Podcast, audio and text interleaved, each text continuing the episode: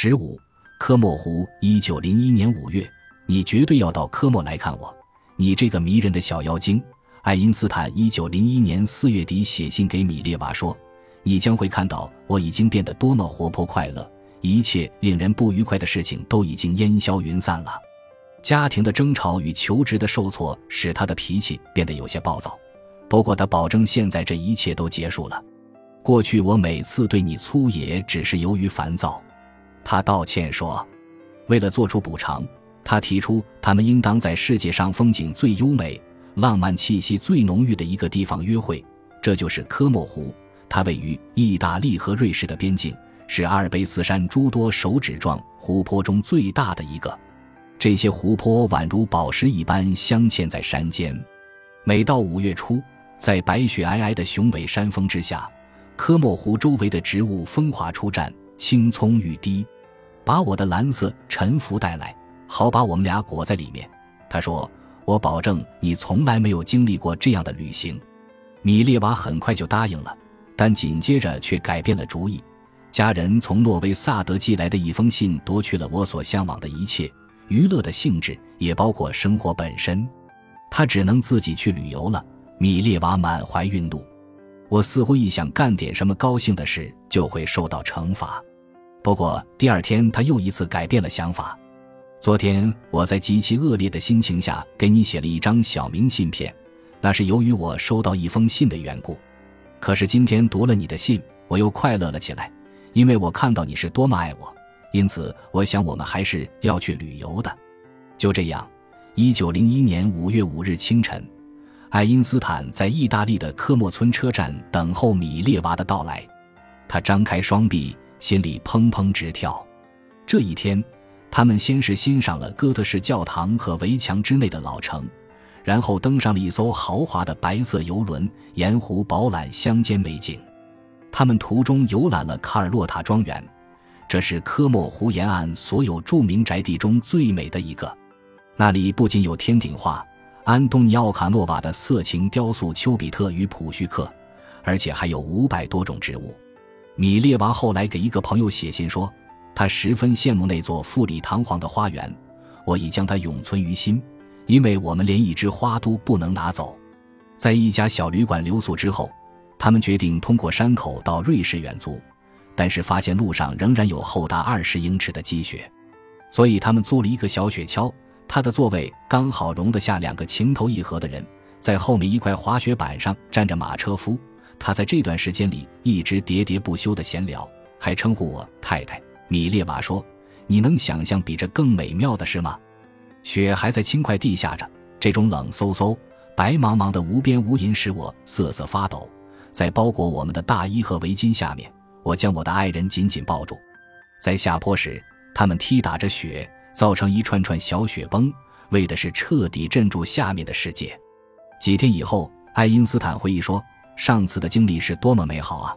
那时。”我可以用最自然的方式将你这个亲爱的小人紧紧搂在怀里，也正是以这种最自然的方式，米列娃马里奇怀上了阿尔伯特·爱因斯坦的孩子。在回到温特图尔继续任代课教师之后，爱因斯坦给米列娃写了一封信，信中提到了怀孕一事。奇怪的是，他首先谈到的是科学，而不是私人的事情。我刚刚读了勒纳德的一篇讨论紫外线如何产生阴极射线的绝妙论文。他在信的开头说：“由于受到这篇美文的感染，我心里的幸福和喜悦难以言表，以至于迫不及待要与你分享一些。”没过多久，爱因斯坦将在勒纳德论文的基础上提出光量子理论来解释光电效应，从而给科学带来革命。即便如此。他亟待与自己刚刚怀孕的恋人分享的幸福和喜悦，竟然是指一篇讨论电子数的论文，这真是既令人惊异又让人好笑。只是在这种科学的狂喜之后，他才简短地提及了他们即将出生的孩子。亲爱的，你的情况怎么样？小家伙好吗？接着，他就育儿生活的情形提出了一种奇特的说法。想想看。要是我们又能不受干扰的在一起工作，周围没有人对我们指手画脚，那将多么令人愉快呀！这封信主要还是为了安抚米列娃，他发誓自己会找到工作，哪怕是进入一家保险公司，他们的生活很快就会安稳。要满怀信心，亲爱的，绝不要闷闷不乐。我可不会离开你，而且还会使一切都有美满的结局。你现在只需保持耐心就可以了。你将会看到，倚靠着我的臂膀并不坏，即使事情开始时有点糟糕。米列娃准备重考毕业考试了，他希望自己将来能够获得博士头衔，成为物理学家。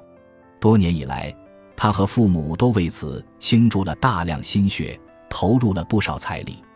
如果他愿意，他本可以终止妊娠。苏黎世当时是节育产业最兴旺的地区之一，有一家流产药物公司的总部就设在那里，可以提供邮购服务。然而，他还是决定生下这个孩子，即使爱因斯坦还没有做好同他结婚的准备。就他们的教养而言，有私生子是叛逆的，但这并非罕见。苏黎世官方的统计数据表明，在一九零一年，有百分之十二的孩子是私生的，而且奥匈帝国的居民更有可能未婚先孕。在匈牙利南部，有二分之一的孩子是私生的。塞尔维亚人的私生率最高。犹太人则最低，这一决定使爱因斯坦不得不为将来做一番打算。我要立即谋取一个职位，不管他是怎样的差劲。他说：“我的科学目标和个人的虚荣自负都不会妨碍我接受哪怕级别最低的职位。”他决定与贝索的父亲以及当地保险公司的负责人联系，并且许诺一旦工作落实，就尽快与米列娃结婚。那样就没有人能向你可爱的小脑瓜扔石头了。他也希望怀孕这件事能够化解双方家庭面临的问题。你我的父母一旦面对继承事实，也就只能尽量迁就了。这时，米列娃在苏黎世因怀孕而卧床不起。他在接到这封能是一周左右之后，信后激动不已。怎么，亲爱的，你打算立即找个事做？那就接我到你那里去吧，这是个含混的求婚，但他立即宣布自己乐于接受。亲爱的，当然不能接受一个糟糕透顶的职位。他又说，那会让我很难受的。根据姐姐的建议，他试图说服爱因斯坦暑假期间去塞尔维亚拜访他的父母，那样我会喜出望外的。他恳求说，当我的双亲看到我们俩活生生的出现在他们面前时。他们的所有疑虑就会烟消云散了，但令他失望的是，爱因斯坦决定再次和他的父母在阿尔卑斯山过暑假。结果，在一九零一年七月底，当米列娃第二次参加毕业考试时，爱因斯坦并没有在那里帮助和鼓励他。或许是由于怀孕和身体状况所致，他这次又没能通过考试，不仅分数依然是四点零六，而且也是那个组里唯一没有通过考试的人。于是，米列娃只好放弃了成为科学研究者的梦想，只身一人回到塞尔维亚的家中，告诉父母她的怀孕和考试不及格。临行前，他要爱因斯坦寄给他父亲一封信，描述他们的计划，并且如果可能，发誓会娶她。你可否把那封信寄给我？我也好看看你写了什么。他问。我不久会告诉他必要的信息，还有那些令人不快的事情。感谢您的收听，本集已经播讲完毕。喜欢请订阅专辑，关注主播主页，更多精彩内容等着你。